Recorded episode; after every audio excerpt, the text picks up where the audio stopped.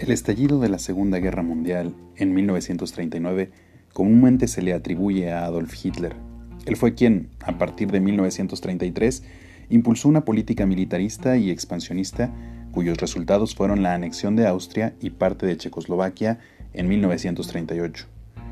Hitler no hizo caso al Tratado de Versalles que impedía a Alemania tener un ejército grande y poderoso. Todo lo contrario, desde que asumió el poder se concentró en tener más fuerzas armadas bien equipadas y disciplinadas, además de invertir mucho dinero en desarrollo militar. La respuesta por parte de franceses e ingleses fue mínima. ¿Por qué?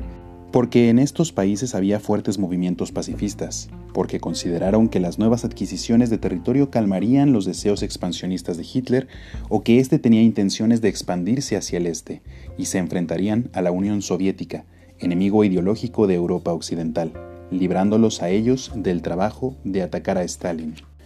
Tampoco hicieron nada cuando Italia invadió Etiopía, en África, de 1935 a 1936, ni cuando Japón hizo lo mismo en Manchuria, China, en 1931-1932. Pronto se consolidó una alianza entre estos países expansionistas, el eje Roma-Berlín-Tokio.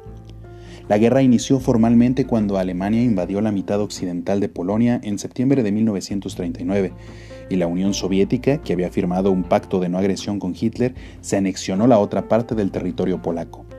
Fue entonces que Francia e Inglaterra le declararon la guerra al gobierno nazi.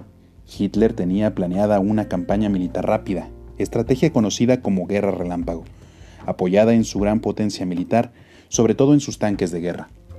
En 1939 y 1941 siguió al pie de la letra este plan.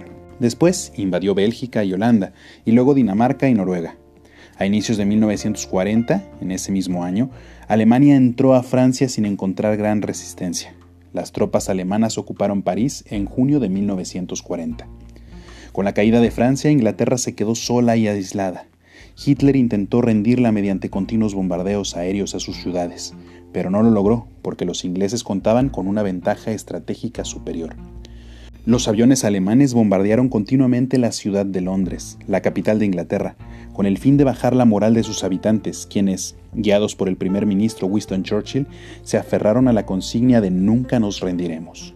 A pesar de los tratados suscritos, Hitler atacó a la Unión Soviética en 1941. El objetivo, la conquista de Ucrania como espacio vital para los alemanes y para la provisión de petróleo.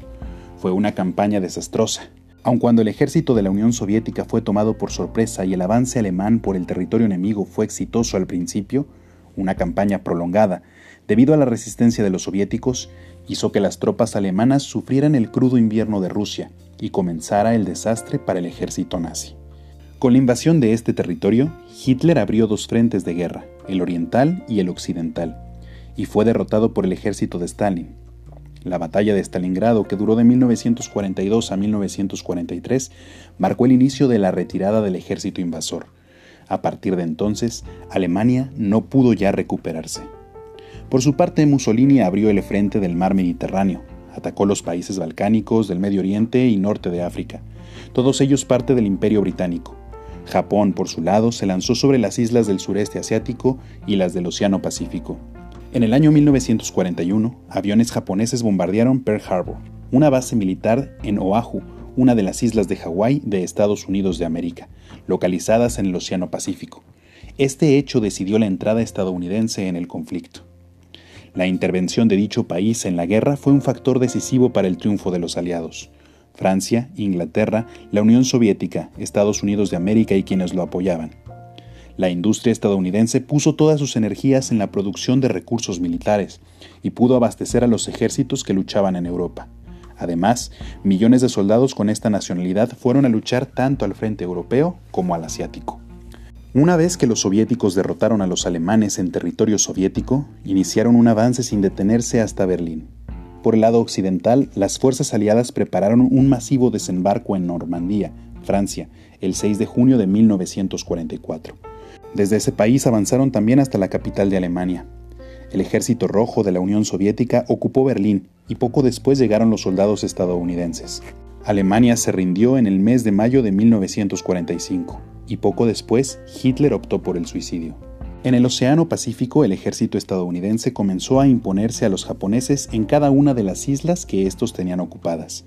Sin embargo, el gobierno de Washington tomó la decisión de lanzar dos bombas atómicas sobre la población civil en Hiroshima y Nagasaki. Este hecho finalmente condujo a la rendición de Japón. Esta guerra tuvo terribles consecuencias para la población civil, no combatiente. Las poblaciones fueron escenarios de las batallas. Hubo 35 millones de muertos civiles de un total de 60 millones, además de millones de desplazados. Las potencias que ganaron la guerra, Estados Unidos de América y la Unión Soviética, crearon zonas de influencia y, de aliados, pasaron a ser rivales. A partir de entonces empezó un periodo conocido como la Guerra Fría. En lo que respecta a Alemania, al finalizar la guerra el país y su capital, Berlín, quedaron bajo el control de los aliados, y su suelo desde ese momento, de 1947 a 1989, fue dividido en dos partes, una bajo la influencia soviética y la otra aliada de los Estados Unidos de América. Al concluir el conflicto, los líderes sobrevivientes nazis, entre quienes estaban los responsables del intento de exterminar a los judíos, fueron juzgados en la ciudad de Nuremberg, Alemania. Algunos se suicidaron y otros obtuvieron la pena de muerte. El delito por el que se les castigó fue el de crímenes contra la humanidad.